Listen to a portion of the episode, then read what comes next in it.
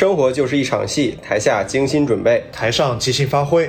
各位听众，大家好，欢迎收听泛生活漫谈类播客《即兴发挥》。我是有什么事儿年后也不想说的顾盼，而我就是刚从大广东回来的斯温斯老师。嗯，斯老师这刚从广东回来，口条都还带着广东味儿。哎，是是是，你看我们又来了，真是高产四母猪呀！我们上一次跟大家见面，应该也就是年前的时候，年前最后一周吧。啊，先说一个悲伤的消息，你猜是啥？那不就是春节一晃又没了吗？哎，是可不是嘛，非常的悲哀啊！本来我们这一期都不知道聊什么，是，然后后来一想，哎，春节本身不就是一个题材吗？正好我们各自有不同的春节经历，肯定攒了一堆这个槽，或者说各种各样的见闻可以吐一吐。那我们就聊聊春节那些事儿呗。哎，好的，我先问问孙老师，今年过年是在哪儿过的？对，在我们大广东过的年。哦，你所以你还是回去了？是的，是的。你呢？我就是在北京原地留守了，已经是第二年了。嗯，那我们俩真的是在一个很不一样的过年的模式里面度过的。一个是回了家，然后一个是留守在留守在这儿。对，而且咱俩是一南一北，我老家是哈尔滨的。那我们肯定得唠唠，看看有什么不一样的过年的这种模式啊。哎，你广东回的是哪儿啊？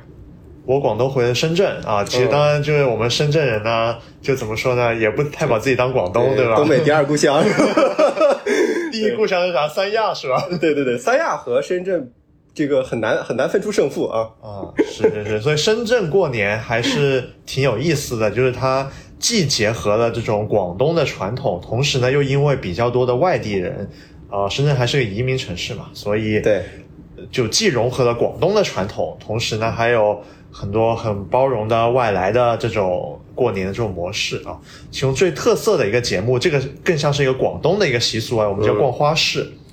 就是呢，如果身边有广东的朋友啊发现啊，就我们广东人过年一定很追求，我们要叫买年花和年桔。就是呢，在家里面我们就得摆上一些像什么百合呀、金钱菊那个东西是吧？金钱菊对，然后还有兰花呀，然后这些看起来能够点缀点缀的。那同时呢，我们就还得在家里摆一盆小橘子，那种观赏菊，不是那种砂糖橘啊，啊，就是那种观赏菊。现在还能吃呢。对对，然后在上面可以泡茶，对吧？呃，对，那就是那种金桔啊，然后对，最后什么金桔柠檬，对，经常买到的那种饮料，就是就是那种做的，嗯嗯。然后呢，我们每个城市都会开专门的花市，然后一般这种花市呢，会大概会呃持续个一周左右，然后就供市民去买花。那里面其实。最开始当然是买花了，那后来包括麦当劳也在里面摆摊，对吧？然后卖卖奶茶什么的，就变成麦当劳，我就想起了这个之前说深圳的美食有什么，然 后就是麦当劳、肯德基，对对对，然后就弄得像一个小集市那样。那我们有个传统，就是在年三十，当然今年是年二九了，就是呢都得去花市转一圈。那你去了吗？呃，我还是去了啊，就是会一边买花一边。就是转一圈，我们叫转运啊，当然就是希望来年的运气能够好一些。然后呢，我们就把这种观赏类的植物连根带盆的吭哧吭哧的搬回家，然后家里瞬间就蓬荜生辉了。那去年因为疫情嘛，基本上大家不让聚集的时候，基本上都取消了。但是今年因为尤其是过年期间吧，深圳的呃其实疫情就还好啊，而且控制的也还可以，所以又重新办回来了。嗯，所以我就有一个很。有一个感觉，就是这种印记在儿时的那种传统活动啊，就是我在回家之前，我可能我的日程的时候可能都是空的，但是呢，我的日程呢就很像会有个框架，就每年过年就会年三十我要干什么，年初一要干什么，年初二会干什么，就会有一些固定的这种事情会去做啊，也成为了一个每年过年的有点像是一个一个框架性的这样的一个一个日程表了。那。顾盼在北京是怎么弄的呀？我我就是纯粹是在北京就原地待着，嗯，这其实已经是我刚才说了嘛，就是第二个在北京过的春节了。嗯，说不上有一种感觉，就是竟然有点喜欢。哦，嗯，北京过年其实没啥意思，但是对于我来说，就突然有一种很放松的感觉。你想象一下，这是一个。呃，七天完全个人自由支配的时间，然后呢，再配上这个窗外冬日这种蜗居的慢节奏，然后再加上爸妈不在家，你想一想，你这不就是小时候咱放假吗？对吧？想干啥就干啥，是，然后也没人管你。还有就是我去年养了猫，我我是真舍不得。就如果我回家的话，我我也不知道要他自己一个人在北京要怎么办。之前想过很多处理的方案，包括。有上门喂养的嘛，然后还可以去寄养在宠物店，但因为也是第一年嘛，就感情还是处于那个很深的那个阶段，蜜月期，对，还是蜜月期，对，所以就一周一想，一周要看不到它，感觉心里也有点受不了。那咋办呀？那以后你你国庆啊什么，你还得出去玩儿，那这个还是得解决解决。嗯，就反正以后再说吧。嗯，就这次就先这样。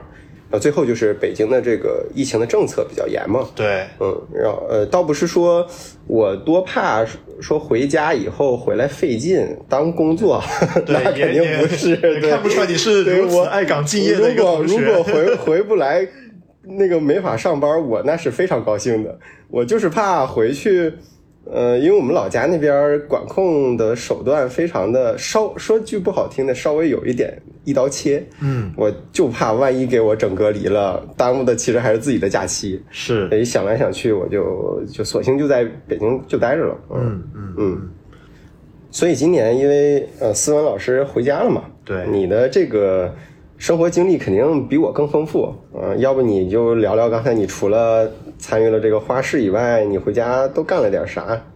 我觉得红包肯定是过年逃不掉的一个事儿，对吧？那你发了啊？对，虽然我处于一个未婚的状态啊，但但广东人对红包还是很看重的，就我们叫一头一头，对吧？可多可少，就是可能你走出小区遇到你你认识的那种保安，你都得发一个。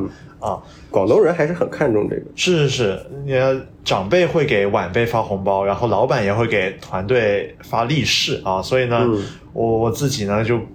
就年三十嘛，就我们作为互联网公司，之前一个很重要的传统，肯定就是把老板们拉到群里面发发红包，对吧？嗯。但今年，哎，怎么回事？说吧，你发了多少，抢了多少？对对对，我自己的习惯就是，因为对我的团队还是多多少少会发个，发个小红包，对。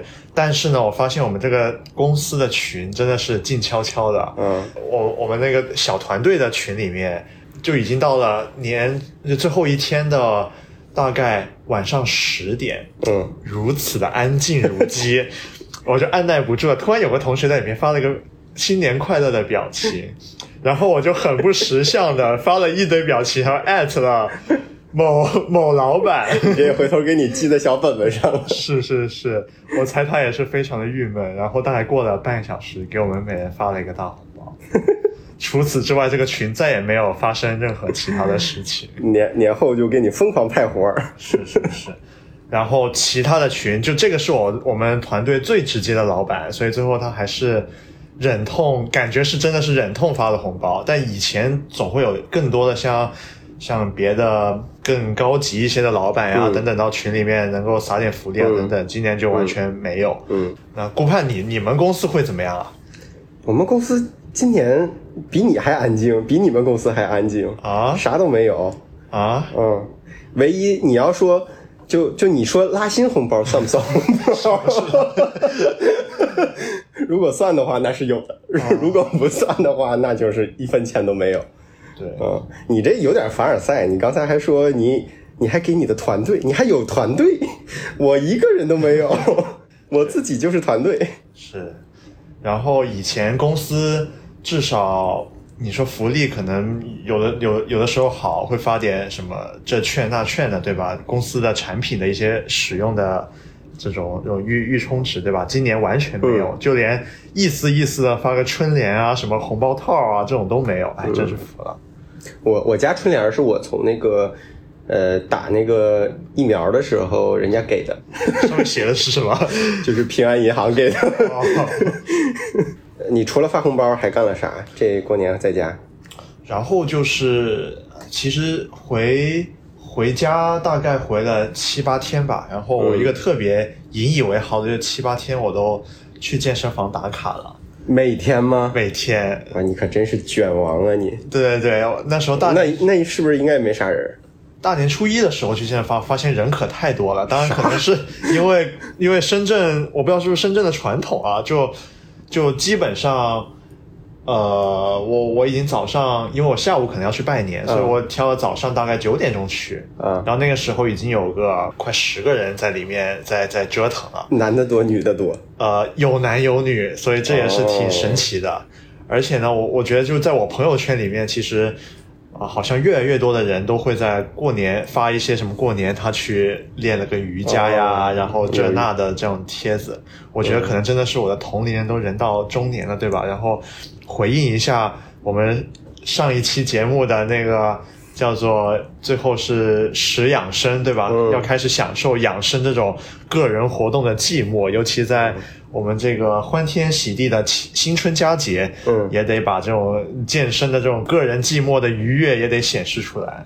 我咋觉得其实是为了逃避七大姑八大姨各种名正言顺的那些那些乱乱七八糟的催婚啥的，就是出来健身的。哎，这也是因为一般像如果见朋友，很很少会什么初一、初二去见朋友嘛，一般都是安排的家庭活动，所以呢，这个时候正好可以溜出去透口气，对吧？有一种这个男人下班车里一支烟的效果？是这样的，是这样的。嗯，对，那你呢？我我在北京嘛，很简单，嗯，因为有这个难得的完整自由支配的时间，是所以我的策略是必须好好珍惜这些时间，然后把它用在属于我的那种正事儿上。嗯，啊、你的正事是就是娱乐呀。哦，，对，就是不一定非得要有用什么，一定要学什么哪个行业呀，然后去看看股票分析分析公司啊，但一定是那种你你必须要投入大模大块的时间专注下来，反过来能带来给我自己带来强愉悦感的那种那种娱乐的东西。是顾盼对游戏和电影还是非常有热忱的。对的，对的，对的，对，所以我这个春节也是难得用这几天的时间，完整的体验了几部呃比较大的电影系列和一些三 A 游戏。对，嗯，游戏你玩了啥？游戏我这个春节把《质量效应三部曲》给补完了，啊、是把那个第二部，因为春节前我打到第二部的一半儿，然后哦春节期间我就是把第二部、第三部一口气全都打完了，然后三部曲基本上，呃，我看了一下时长，能花了总共花了大概两两百加小时吧，嗯，对，然后一个感受就是，第三人称射击类的、欧美类的这种枪战类的，我确实是不太会玩啊，但是它的剧情确实是很不错，对，嗯，再加上去年，呃，因为我之前没有看过《沙丘》，嗯，呃，去年我是补呃在看了电影版的《沙丘》以后，再看这些欧美呃太空科幻题材类的游戏，你总是多多少少能找到一些《沙丘》的影子，还挺这个发现还挺挺有意思的。哎，沙丘的确是一个很脍炙人口的，而且也是一个对，相当于很多后后边作品的启蒙，对都是标杆对嗯对启蒙，它的很多设定还是很经典的。是嗯，然后电影的话，呃，我我是从我之前豆瓣里边，我会看到一些想看的电影，我会把它标记成想看。嗯然后春节的时候，我就在里边去翻，然后随便翻，翻到哪个特别想看就看一下。然后我统计了一下，我看了呃大概五五六部吧，就是《家族之苦》，就山田洋次的那个嗯三部曲看了。呃，然后同时山顺道把那个山田洋次他呃在家族家族之苦之前的那个东京家族也看了。呃，看完了以后，又看了新海诚的《天气之子》和《东京教父》，就金敏的《东京教父》。啊，然后这些都看完了以后，日系的电对影啊，这些都看完了以后，我才发现我好像看的这几部有一些莫名的共性。对，对，就是它虽然是不同导演，然后也是不同表达形式的，有真人的，也有真人电影，也有动画，但其实这几部都发生在日本，且它的背景都是东京，就非常的神奇。是嗯，然后我发现其实这几部我在看的时候应该是跟着那个情绪流来的。就我看完一部以后，我觉得哎这种情绪感觉不错，然后我翻一翻想看里面，发现又又有另外一部片儿也是类似的，我就点了，都是那种大的。呃，就是像机械般运转的庞大都市里边发生那种普通人的或温馨或离谱的小故事，这些这种故事就我我的抵抗力就是为零。嗯嗯，但但你不会像典型的去过年这种去去看那种贺岁片是吧？你还是愿意自己去有一个单子，然后自己在在对的，对的，对的，因为贺岁片儿，呃，更多是热闹像。对对对，因为之前贺岁档的，呃，我们上上一集提到过那个甲方乙方嘛，是像这种老的我可能会去看，但不一定会挑在过年的时候看。啊、像新的的话，一般我都是看一看，先看看影评什么的，对 然后看看豆瓣评分，然后再决定要不要去。毕竟今年票价还是挺贵的。是的。嗯、说到这儿，你今年去看什么贺岁电影了吗？我作为一个韩寒的老年的这种这种粉丝，哦，那你今年是踩坑了。是是是，我还是抱着就是为为对为 idol 奉献票、嗯奉献票房的这种心态，嗯然后去还是把它支持支持了一下啊。但就是花了多少钱？其实那个倒没有很贵，五六十块钱吧。嗯，也不算便宜。对，然后当然是个二 D 电影，二五六十块钱其实还蛮贵的，都快赶上三 D 电影了。嗯，然后我看完的一个最直观的感受，因为刘昊然在里面骑 车嘛，然后骑完了之后，我就发了一条朋友圈，我就说、刘昊然还是别骑摩托车了，就还是骑共享单车吧。哎呀，你我恰巧知道刘昊然就以前有个共享单车的一个广告，真的是。我觉得看完这个电影吧，就是呃，因为韩寒也很久没有出新的作品了，对。然后呃，书也基本上最后一一本书都已经快十年前了，嗯，电影的话，上一部应该是《飞驰一人生》九年的，对对，飞驰人生。《飞驰人生》呢，虽然算不上一个呃特别特别优秀的电影，但至少它讲了一个完整的故事，而且也有韩寒很明确的这种语言风格。这也是我当时在青少年的时候特别爱读韩寒书籍的一个很重要的一个切入点。嗯所以呢，那个电影我觉得还是。我还是一直都会去偶尔再找回来再看一看的这样的一个作品吧，但这一次呢，四海我只能说，嗯我还是期待下一部吧。我我问一下，你见你看到哪哪一块的时候绷不住、受不了的？其实前面都还凑合，虽然整个剧情比较松散吧，但至少还算是有一个、呃典型韩寒的这种语言风格的作品在。直到尹正被淹死，就莫名其妙被淹就死，离谱。对对对，后后面就整个感觉剧情就有点往一个崩坏的方式去发展，而且就真的是包括男女主的感情线，我们当时我朋友在旁边，我就说我能不能把它都跳过，真的是 如坐针毡，如芒刺背。就青春伤痛一定要硬着来伤痛，是吧？是是是，这个真的不能再提了，真的是。嗯、好吧，嗯嗯，其实过年顾盼留在北京，当然有有一个可以自己支配时间的这样的一个好处啊，但挺爽的。那可能日常生活会会不会有点麻烦呀？包括你回家，你爸妈可以做饭，对吧？然后你留在北京，嗯其实买菜啊、吃饭啊等等都不一定很方便。这个你你们怎么弄的呀？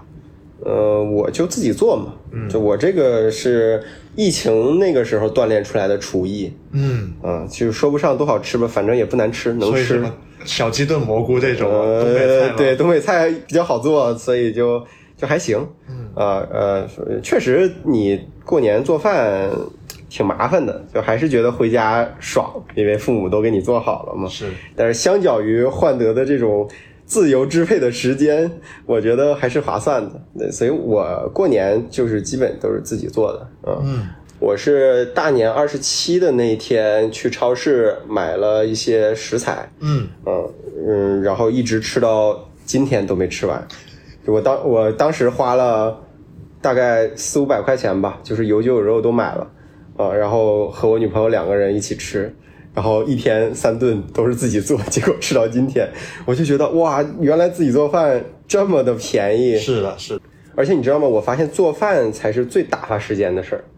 就从你买菜，然后到你一天三顿，对吧？你之前要一个多小时，你要洗菜、收拾那些食材，然后中间做一个小时，做完吃吃半个小时，最然后最后又是洗加收拾，可能又要小一个小时。然后这这一通都忙活完，你发现又要晚饭了，然后这晚饭又又在做，就非常的耗时，基本上一天都花在上边了。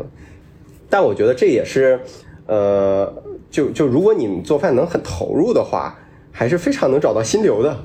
嗯，对，而且研究食谱，然后尤其在 B 站还有特别多的美食区的 UP 主，对吧？如果有有心思在上面看看他们，然后然后学学王刚做菜，对吧？嗯我觉得这个还是还是挺有意思的一件事情。对，而且他非常的做饭非常的公平，你只要细按照那些食谱细心处理你的食材，不要大手大脚，然后他告诉你怎么做你就怎么做，基本上就不会翻车。对，其实就是一个有明确进度条的一个事情。对对对，你你非常可控。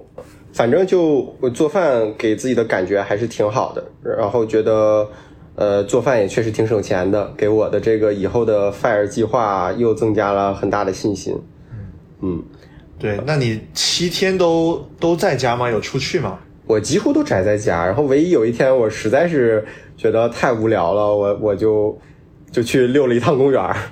哦啊我特别喜欢大爷遛弯儿，然后我就跑到那个朝阳公园去又转了一圈儿。嗯，就特别的舒服，就是天是蓝蓝的，然后下午大概两三点，然后又温度又不是很高，然后你插着耳机听一听这个广播，然后呃溜溜弯儿，看看马路两边的这些带小孩的，然后大爷大妈还有跑步的，也非常的舒服。嗯我觉得我们这个即兴发挥也非常适合遛弯的时候听啊。嗯，非常的没有营养。那你一直在家，其实也没有出去玩，对吧？然后你会有一种，就是因为别人过年都是图个热闹，对吧？是那那你会觉得这个会不够热闹吗？呃，对我来说是有一点儿，但我已经习惯了，我就非常喜欢一个人能够安安静静的待着的那种感觉。你呢？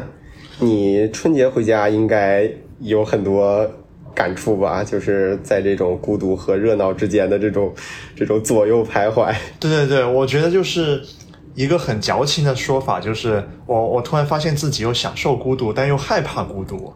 嗯，对，因为过年总会有各种各样的这些社交场合嘛，是然后是。有这个串门儿，然后那个去去唱个歌，今天看电影，明天在广东又喝个早茶。对，有时候呢，就会觉得这些活动就很烦，对吧？嗯。尤其是你如果这个活动你一起出去玩的对象可能是不熟悉的亲戚朋友啊，嗯。或者说就是呃同学聚会，也有一些不是其实不那么熟悉的这些同学，就要被迫有一搭没一搭去做这种社交性的应激的时候，对，就会感觉挺有压力的，就是或者说这这呃就感真的是卯着一股劲儿在做这些社交的场合，但突然有一天发现，哎，年初年初四的时候，突然整个档期都空了，就又没事儿了。哎，突然你就心就空落落的，就我这一年回不到几趟家，对吧？怎么这过年就没有朋友来找我一下，对吧？和这个爸妈在家大眼瞪小眼儿。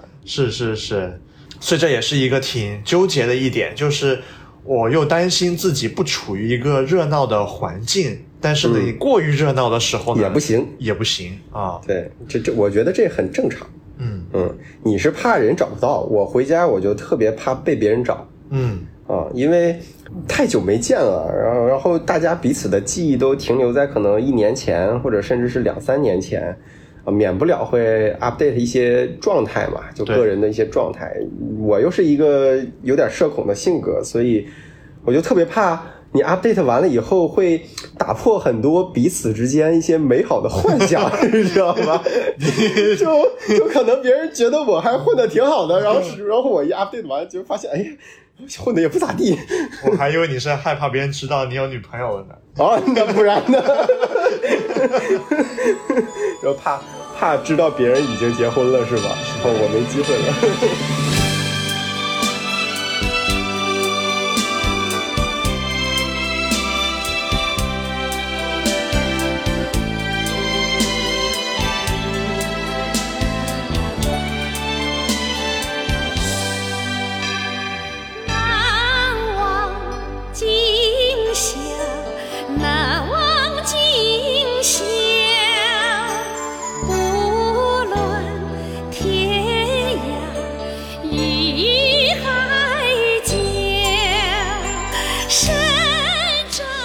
聊春节离不开聊春晚。我零三年的时候，当时我还上初中，然后我去过一次深圳过新年。哦，嗯，呃，那个时候因为我 我大爷在深深圳，所以我们那个时候所有的人都在看看春晚，但是我就发现我们当时是在一个酒店里吧，是嗯嗯，就发现好像广东人是不看春晚的，是这样的，嗯是这样的。所以我也好奇春晚对于广东人意味着什么。我不知道，呃，思文老师现在或者说小时候过年的时候在家看不看春晚，或者说你们那边春晚对于你们来说它的意义是什么呢？我觉得有一个客观的数啊，就是正好我在微博今年有一个统计，就是分不同的省份，就春晚的收视率，其实真的是从南到北的春晚的收视率是越来越高的。我们看到最高的像像呃东北对吧，基本上都是百分之八十以上的人都会当晚都会看春晚，是然后到我们广东，你猜百分之多少？百分之五点三，那海南就更这少了，一点三。深圳的会不会高一点？深圳可能稍微会好 因，为东北人多一些。对，但总的来说，就是广东看春晚就不是特别多，反而就是我们看冬奥会可能还真的要多得多啊、一来就是因为广东还是有自己的一些地方的方言嘛，所以如果是春晚来看，有很多语言类的节目啊。所以，这种以普通话为基础的这种语言类节目，对于很多土生土长的广东人是，其实他们可能更习惯还是讲当地的一些方言啊。嗯所以我我们我因为我自己的母语吧，或者说我家里主要讲的还是广东话。那在我家其实，呃，一些老一辈其实更愿意去看像 TVB 的一些、像香港的一些春、春节的一些节目，或者说一些广东台的一些春节节目。这种会在本地的这些群体里面，可能也会更受欢迎吧。嗯，确实，第二个就是，其实广东一般天气也很暖和，对吧？所以在年三十的时候，像刚才要逛个花市，或者说在户外去吃一个或外面的去吃个年夜饭，或者在外面溜达溜达，那这些在广东还是蛮常见的一件事情，所以不一定是真的比较固定的待在家里，然后要看电视啊。当然，就是如果有串门啊，看这种情况，可能也会看一下春晚吧，但常常也真的是背景音。嗯啊，听下来春晚在你们那边连背景音都很难胜任，是吧？呃，对，的确，我觉得是这个地域受众的一个、一个方面。当然，深圳可能好一点，因为深圳本来也是一个移民城市为主。但如果到像广州呀，或者说一些更更更本地的一些广东人，可能真的这些不是一个很、很好的受众。我印象特别深，就是我零三年那一年春晚，呃，赵赵本山的那个小品，呃，也是一个非常经典的一一一个作品嘛，叫《心病》嘛，对大哥范伟的那个。然后就那一晚上，呃，我们一起看春晚的人里边也有那个广东的亲戚嘛，是就明显感觉到是分两波。然后当那个赵本山说心拔凉拔凉的时候，就我们笑的都不行，但是我们那个广东的亲戚就在愣在原地，冷漠对 就是想说你们这这有什么可笑的？什么意思？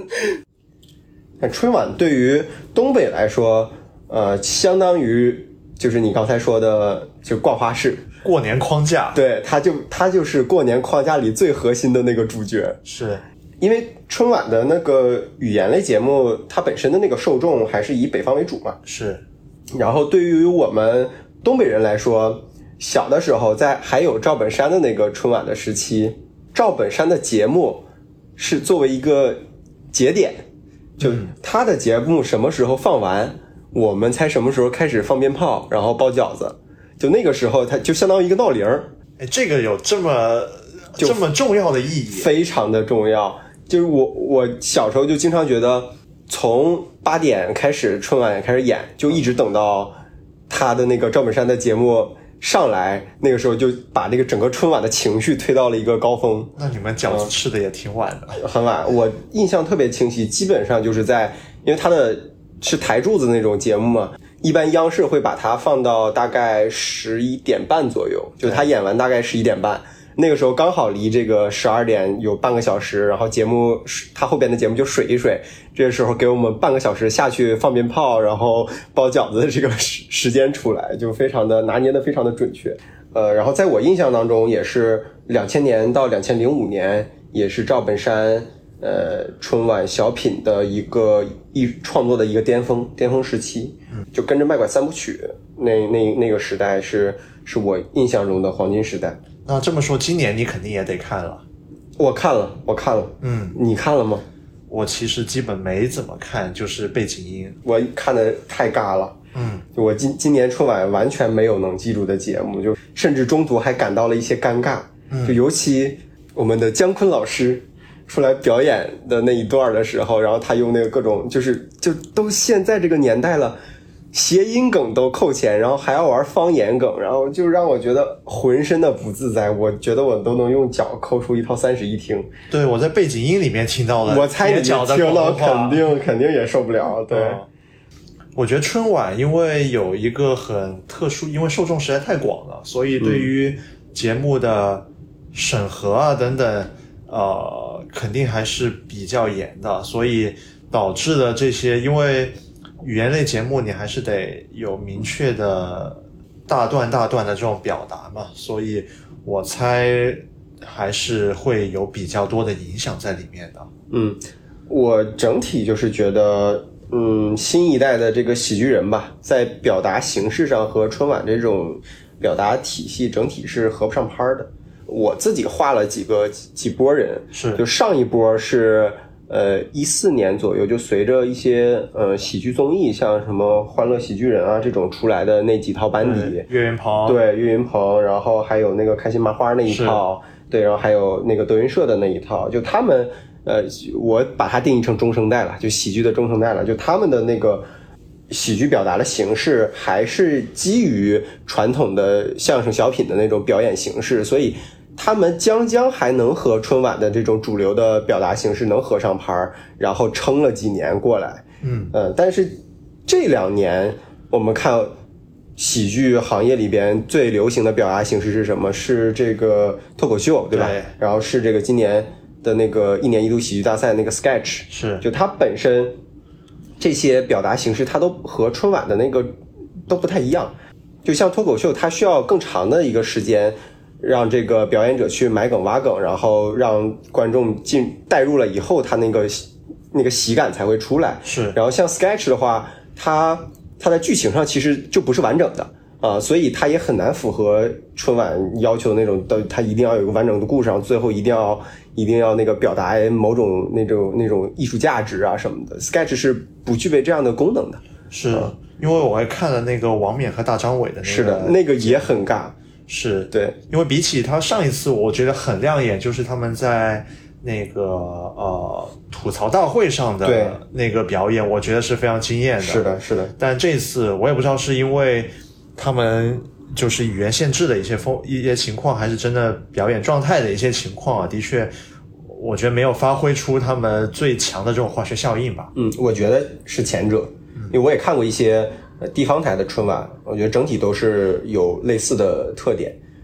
然后还有就是你刚才说了，呃，春晚是一个比较大众化的，也合家欢的这样的一个受众。对，啊，我作为一个老互联网人，我现在对这个事儿我是持怀疑态度的，因为你像我们是三十加的这种这种，算是主力了吧？嗯，但是我们连我们都不太喜欢春晚，我其实就一直好奇现在的春晚到底是给谁看的？因为你往前倒十年、二十年，那个时候我们的父母大概也是三十三十加、四十加，然后包括我们还是这个十岁或者说十十几岁、八七八岁的样子的时候，我们看的都很开心，那个才是我觉得是真正的合家欢的一个受众。但是今天。就连我们这个三十加的年龄都有一点不太喜欢，那更别提二十岁、十几岁的人更不愿意看。那他到底给谁看呢？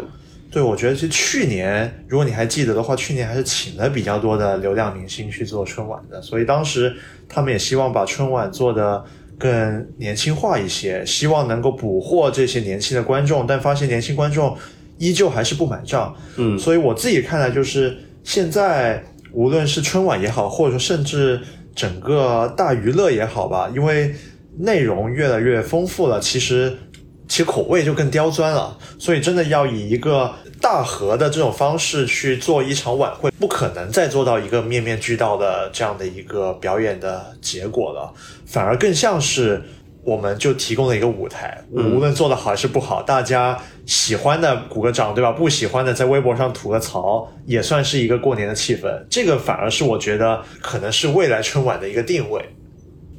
我觉得这个定位对我来说不是很喜欢，我还是很怀念零五年以前的有赵本山的那个时代的。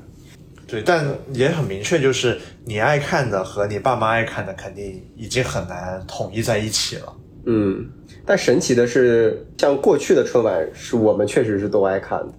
嗯、那个时候，呃，我记得我恨不得在春晚结束了以后，那些经典的赵本山的小品，能过年七天能反复的去看，看到最后开学了都能把它背下来。同学一个寒假没见面嘛，基本上之后的一整年，大家都疯狂玩那个赵本山的那个流行梗。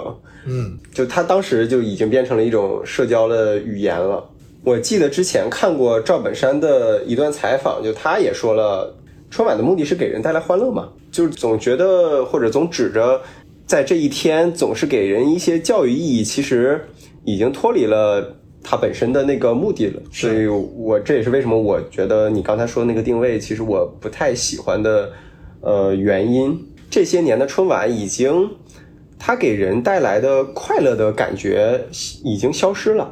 即便我们把它作为 BGM，就那些掌声吧，它并不是来自于真正的快乐，它是一种就是就到那儿觉得需要鼓掌，然后大家就鼓一鼓，就以示 OK 好，就是你们的这个表演我们看到了，就是那种感觉，就很奇怪。它并不是先有笑声再有掌声，而是它就是一些程序性的对程序性的一种友好性的那种掌声，这个和之前的春晚相比的话，差距非常的呃明显。然后反而是春节该给观众带来的这种快乐，被这个我们的中国足球给顶了，哎，那个一比三输给越南的那档事儿，真都是无语了。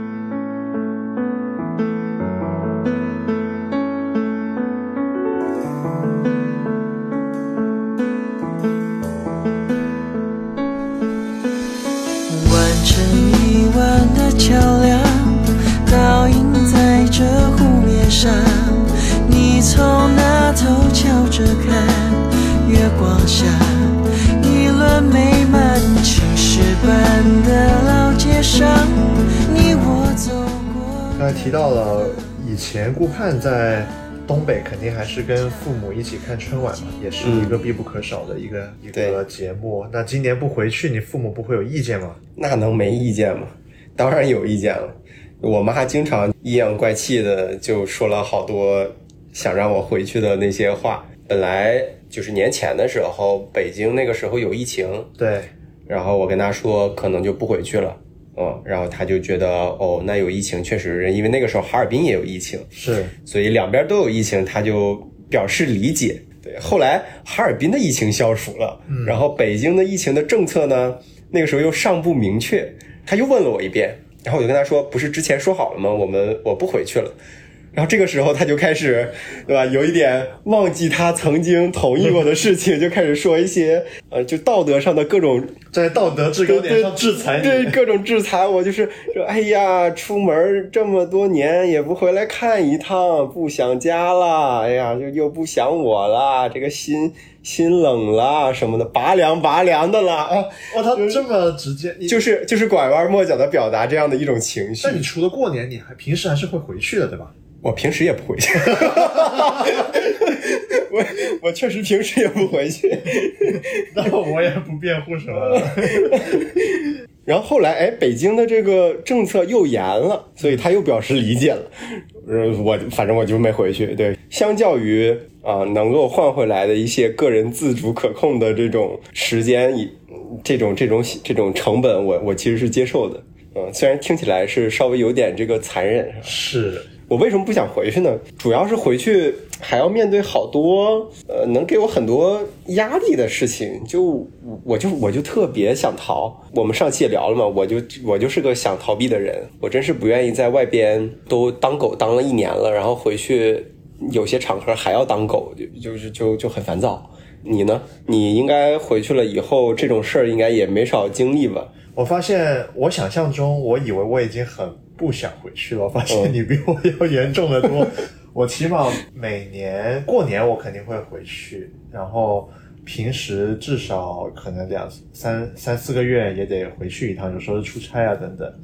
但其实春节真的是和父母很难得的紧密接触的是七天，基本上七天是不是都有点多？对，基本上这个节奏就是前面两天嘘寒如问暖第三、第四天唠唠叨叨，嗯。然后五六七天就开始感人了。对对对，结束了七天的这种斗智斗勇的。嗯。但我觉得核心就是已经很久双方没有生活在一起，是的，是的，生活习惯还是蛮不一样的，包括饮食，包括我的日常生活起居。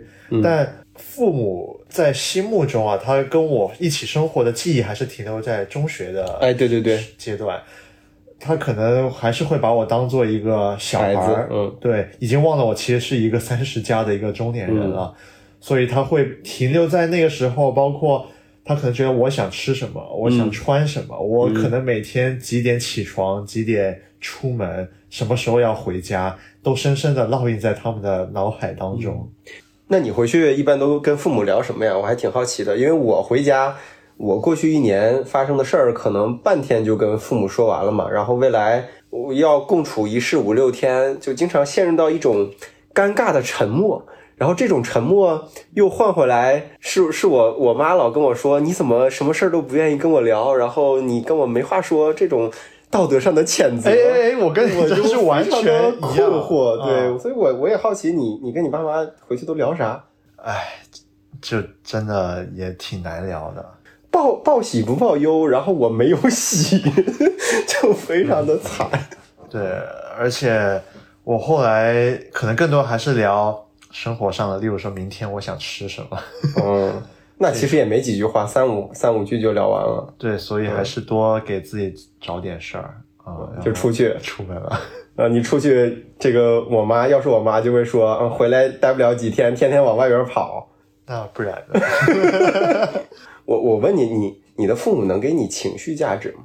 我觉得就是从心底是可以的，嗯，但是就他还是爱你的。对，嗯就当然有可能说过于浓烈了，但我觉得心底上我是认可这个情绪价值，但一直生活在一起，我觉得很有很多的确是因为生活上已经有些不适应了，导致了可能很快就我去的第一、第二天，可能还是非常感恩这种情绪的价值，但是到后面可能真会会被一些生活的琐事，或者说他对呃某些事情的唠唠叨叨，基本上就会把以前的这种正向的情绪全部都对。抹灭掉。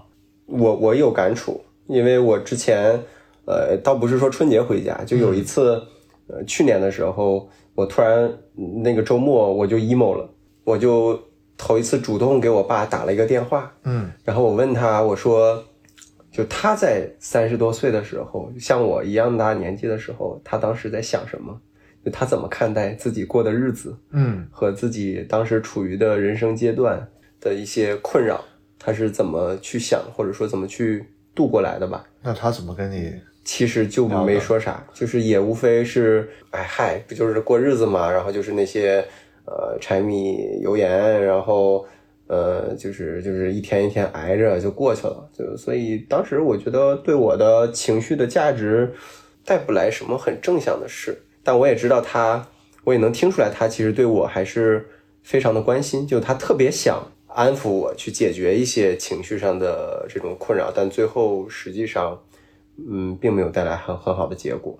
我觉得这个事儿就是，不仅是父母对吧？你即使跟你的好朋友去聊，很多时候也很难真的会设身处地的能够跟你是，情绪上有明确的共鸣，更何况是父母对吧？就是本来也是生活在不同的时代，而且他们的经历可能真的不如我们所丰富。他们过的生活也跟我们还蛮不一样的，嗯，所以我自己对这个事儿呢，就是我就看得比较开，就只要不要出现一些特别负面的这种相处的方式，对我来说已经算完成任务了。嗯，你是独生子女是吧？我是独生子女，那你回家这个这个感情情绪应该是更浓烈一点。我也是是独生子，所以我经常感觉到一种那种爱是 overwhelming 的那种涌上来。是这样的，是这样的。就有几个细节，就是他，我我真的觉得他，我在他们心目中还是一个小朋友。是，就是有一个特别有意思的细节，就是，例如说他们水果一定会切好，然后把这个把那个壳什么的核什么全部都处理好，插上几个牙签啊，端到端到面前啊。然后这只限于前两天，对不对？呃，后面几天就他们可能撇着骂骂咧咧的，骂骂咧咧的，还是骂骂咧咧的，还是端上来了。对对对。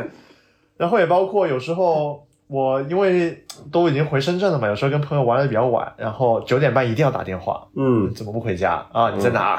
啊，还要叫你的小名。对对对。然后包括我要去洗澡，对吧？他们就很习惯的，就会把我的睡衣、睡裤、啊内衣、内裤都要叠好，然后放在我的床头，而且那些可能是他们觉得我想穿的这种东西。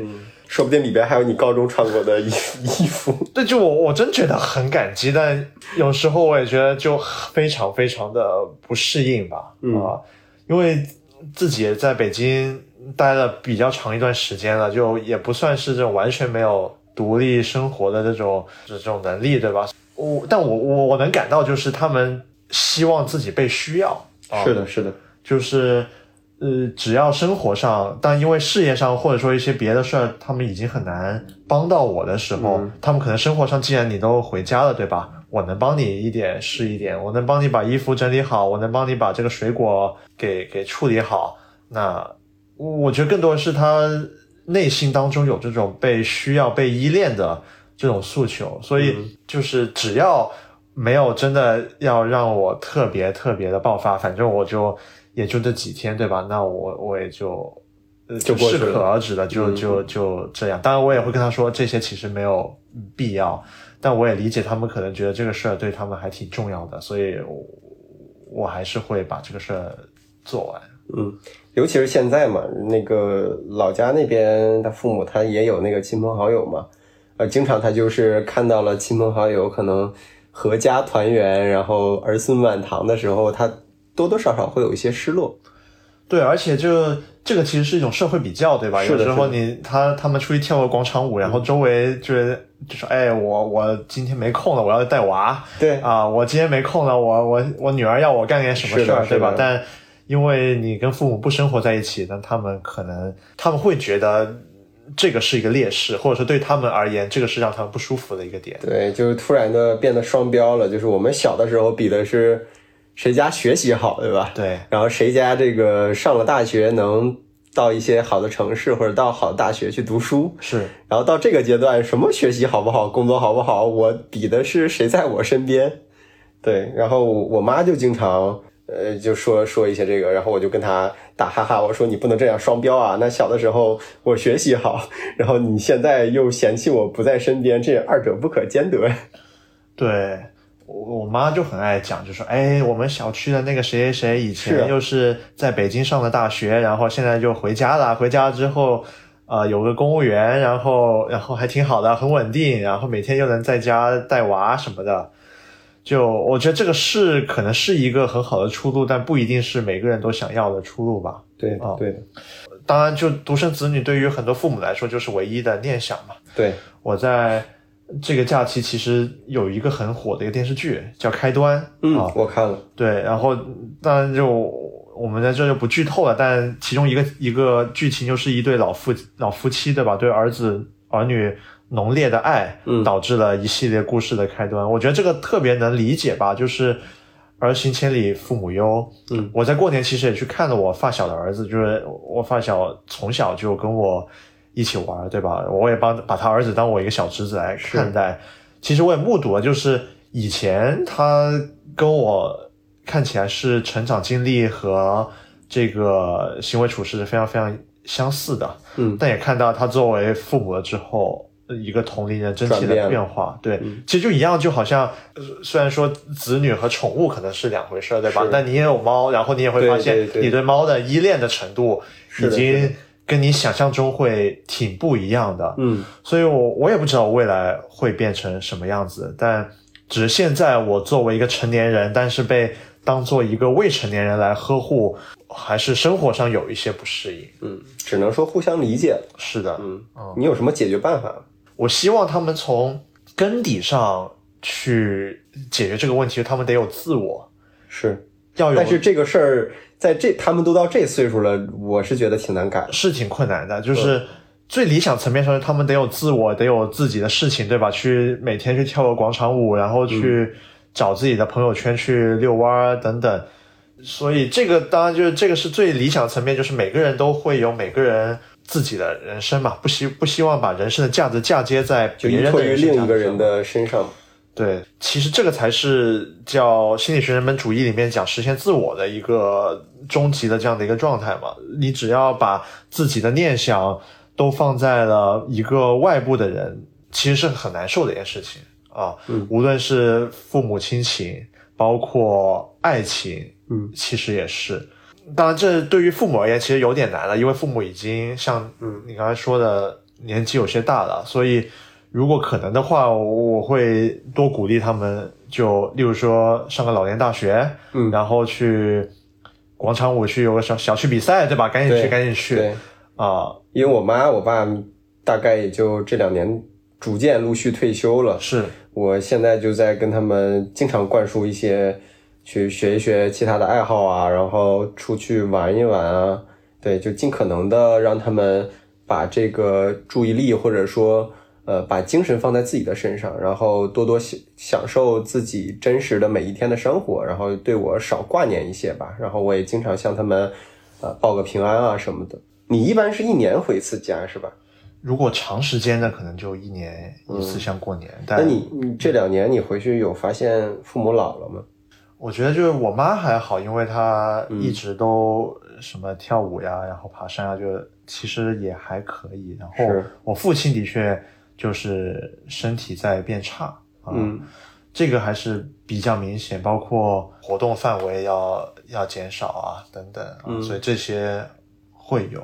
我是日常我会和他们俩通话，然后也会视频，嗯，但是视频一般都带一些滤镜嘛，是然后你感受不到非常近距离的观察能看出来的一些衰老的迹象。对，然后直到呃，虽然我不回去啊，但是他们经常也会过来，让我会明显的感觉到，就我爸妈都都有一些衰老挺明显的一些痕迹。然后这种痕迹就是你昨天看他们是一个样，然后今天看他们就突然老了很多的那种感觉吧。我爸有一个非常明显的变化，之前他是一个很大大咧咧的人，但是这两年就突然变得呃情绪非常的敏感。我印象很深的就是有一次他给我打电话聊这个，呃，他退休或者老了以后，希望能多一些我们之间能多一些时间去陪伴和相处。本来是一次很正常的交流，结果说到一半儿他就哽咽了。当时我就觉得啊，父亲是真的老了，然后我也有一点点难过的感觉。那你觉得他哽咽的主要的本质是什么？应该还是你刚才提到的那个被需要吧。嗯嗯，他觉得自己呃到了这样的一个人生阶段，可能他想要的还是一种呃更充盈的一种状态，是然后他应该也能感受到自己衰老的那个过程。所以人在面对衰老的时候，他需要一些人生状态新的变化，然后让他提示自己还是被需要的那种感觉，对他来说很重要。然后我现在和他的相处模式就是让他觉得他被需要嘛。嗯，前一段时间他说问我这个过年需不需要一些特产啊什么的，就虽然我吃的很少，但是我觉得可能还是得要一点，让他觉得嗯，他才能给他的这个儿子带来一些更好的一些生活的感觉吧。所以我觉得到我们现在这个年纪，既要让父母有一个比较好的状态，嗯同时又想保持自己独立生活嗯的这样的一个生活方式，是是需要权衡的智慧的。对，可能也是我们逃不掉的一个人生课题吧。披星戴月的奔波，只为一扇窗。当你迷失在路上，能够看见那灯光，不知不觉把他乡当做了故乡。只是偶尔难过时，不经意遥望远方，曾经的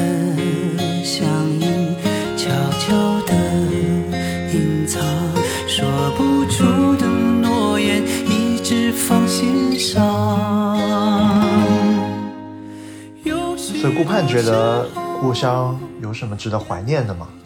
我现在最怀念的应该是东北生活的那种 old fashion，或者说，呃，如果你听 live 的话，就那种不插电的感觉。嗯呃，就是东北有句老话叫，呃，老婆孩子热炕头，就形容一种幸福生活的状态。是，那种状态可能就没那么高端，然后也谈不上物欲上非常的享受。嗯啊，其实就是那种平平淡淡好好过日子，然后整整一家人整整齐齐的知足常乐的那种那种感觉，是我现在对于东北最怀念的事儿吧。然后我最近注意到，呃，视频平台上有很多就那种东北县城赶集的内容，对，特别多。我不知道你有没有刷到啊？B 站、抖音上都有，然后包括抖音上那个非常火那个张同学嘛，嗯啊，其实都是在拍摄那种生活状态的。它里边有那种大冬天里边露天开摆的各种非常简陋的那种摊铺，然后铺一个垫子，然后上边就开始放各种各样的那个食品，然后里边也有很多东北有名的那种特产，就冻梨，嗯还有冰棍儿，杂七杂八的爆米花什么这种零食。嗯我看到的时候，就一下子就勾起了我小时候的回忆，就跟穿越了一样，因为我小时候完全就是这样的样子的。对，就是那种实实在在的生活中的烟火气，然后再配上东北冷飕飕的那种略带一点艰苦的自然环境，就他俩一对比，就一下就对对于生活的那种热乎劲儿，一下就涌上来了。对，对现在也有很多像商场啊等等，也想打造这种就是特别传统的东西，然后但总是觉得很人工，对吧？对就完全不是真的跟那种天然的原生态的，还还是有一些区别的。是嗯是。然后还有一个我特别怀念的，就东北的泡澡。哦，这个是我们 南方人不是很能理解的。就所谓的东北大保健，对，当然不是那个你印象中那个大保健啊，就它其实就是东北的就全套的那个洗洗浴泡澡是，啊，因为东北呃以前天很冷，在家洗澡就没那么的享受嗯啊，所以大家都习惯。呃，定期的去跑到一个专门洗澡的地方，然后里边有各种各样的这浴池也好、淋浴啊、泡啊，然后桑拿呀，然后什么都有的这种感觉。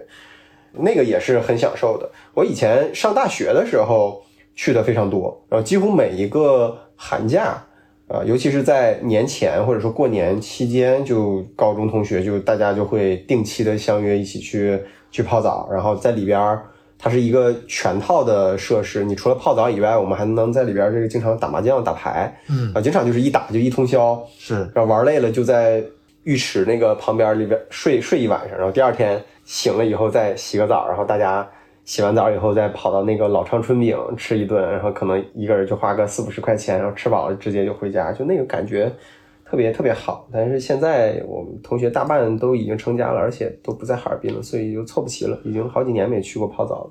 对，我觉得最后最后这种跟同学的这种互动也是我最怀念的。我记得我像高中到本科的时候，我们每每每次过年回在在深圳，几乎每周三都会有一波固定的人，我们出来打拖拉机，就是升级。那我就你们说的八十分啊，嗯，然后每个周五都会有一波固定的朋友去网吧开黑打 DOTA，然后后来就渐渐的吧，就大家上大学了，然后也留在不同的地方了，嗯，基本也是各散东西吧。即使最熟的几个，是，就聚会常常也只能够，只是为了一个念想啊对。然后呢，不像上学的时候，大家天天都待在一起，对吧？现在其实互相没有深度参与互相的生活啊。我们可能真的把近况说清楚就已经精疲力尽了。对，所以我有一个很深的感受，就是每年回去吧，就是经历的一切，就好像我被扔在了一个大海，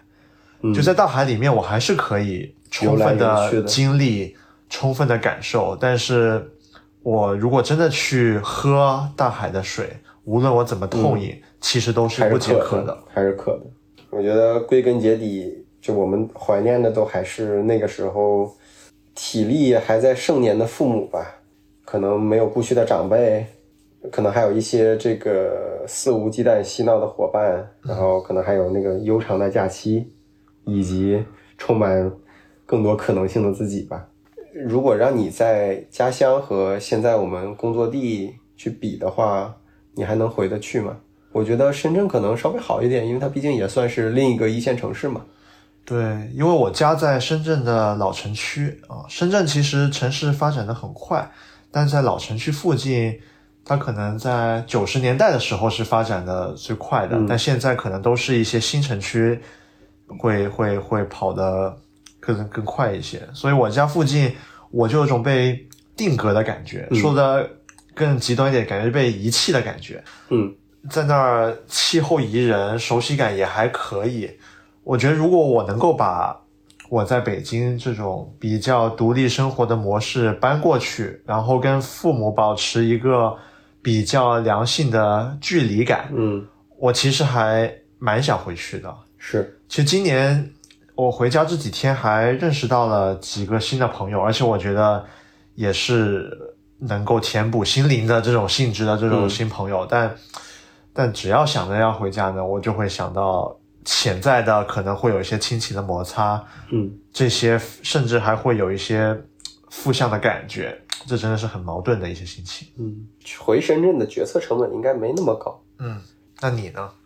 我是感觉是真的回不去了，因为我东北嘛，就整体都是处于一个净人口流出的一个状态。嗯我上大学以后，我们家搬过一次家，嗯，相当于我所有的生长的记忆现在已经很难看到了。我现在回家，我们家我们那新家，我连自己的卧室都没有了，就我每次回去都能只能睡那个客房，然后周围也都是那种新区的感觉，周围的街道对于我来说就没有任何的记忆，包括呃我的姥姥，就是两年前的时候也去世了。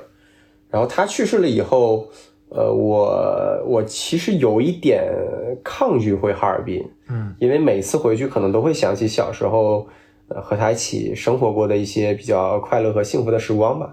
这可能也是另一个呃心理上的一个坎儿，就是嗯，就是这两年我可能都借着疫情的缘由没太主动回去的原因，就它就像一个根，那个根现在没了，然后现在只有我的父母，那我的父母还能走动嘛，所以他们如果想我了或者觉得很久没见，他可以来北京，但是我主动回哈尔滨这个事儿，呃，还是会让我有一点心里不是那么的舒服。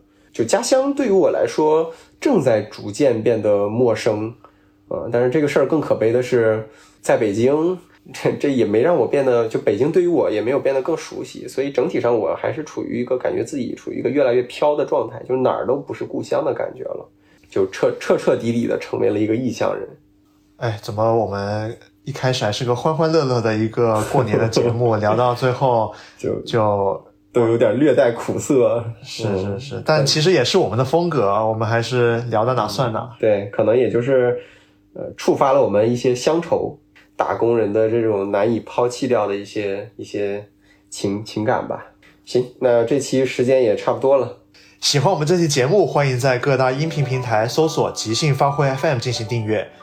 大家在喜马拉雅、蜻蜓、荔枝、苹果 Podcast、小宇宙和网易云都能找到我们。那我们这期就是这样，我们下期再见，下期再见，拜拜。拜拜。长路奉献给远方，玫瑰奉献给爱情，我拿什么奉献给你，我的爱人？